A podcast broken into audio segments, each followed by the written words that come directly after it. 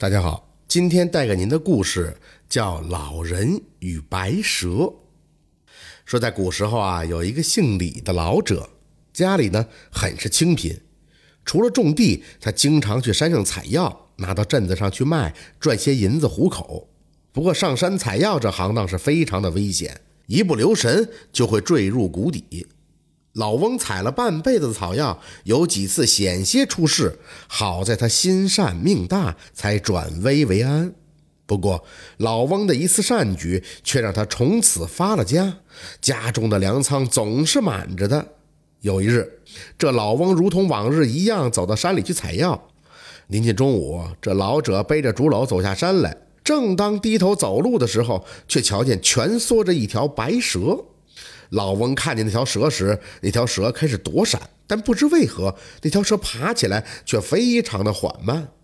老翁看情况不对，便走过去。他仔细一瞧，原来这条白蛇的尾巴受了伤，此时正在流血。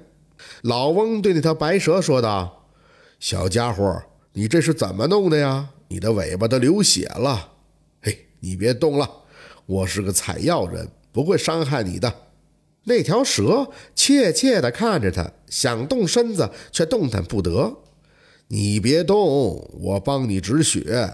说着，老翁便从竹篓里拿出了草药，嚼碎后给那条白蛇敷上，又扯下一块布，将蛇的尾巴包扎好。那条白蛇不能动弹，边瞧着老者，边吐着信子，似乎呢也正在感谢着他。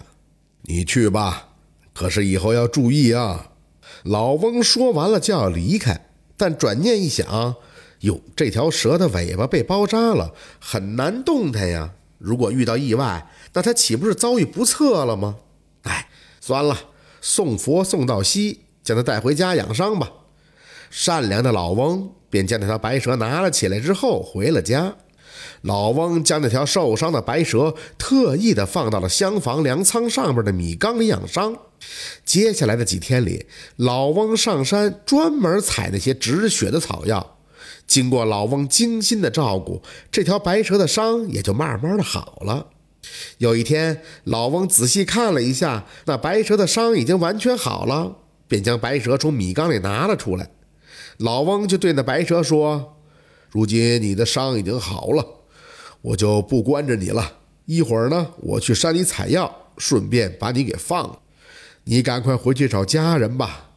老翁说完，就将白蛇放进了竹篓里，之后朝着山上走去了。到了第一次发现白蛇的地方，老翁将白蛇取出，就此放生了。快走吧，下次注意不要再弄伤自己了。老翁说完，转身就要走。那条白蛇远远地看着他，嘴里呢还在不停地吐着信子。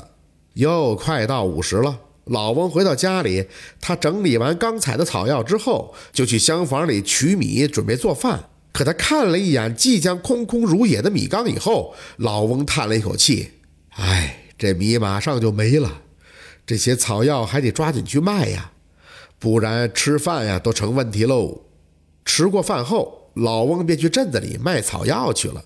黄昏的时候，老翁回到了家里。他拎着刚买来的米走到厨房的仓房边上，可眼前的粮仓却让他大吃一惊。本来是空荡荡的粮仓里，现在却已经填满了。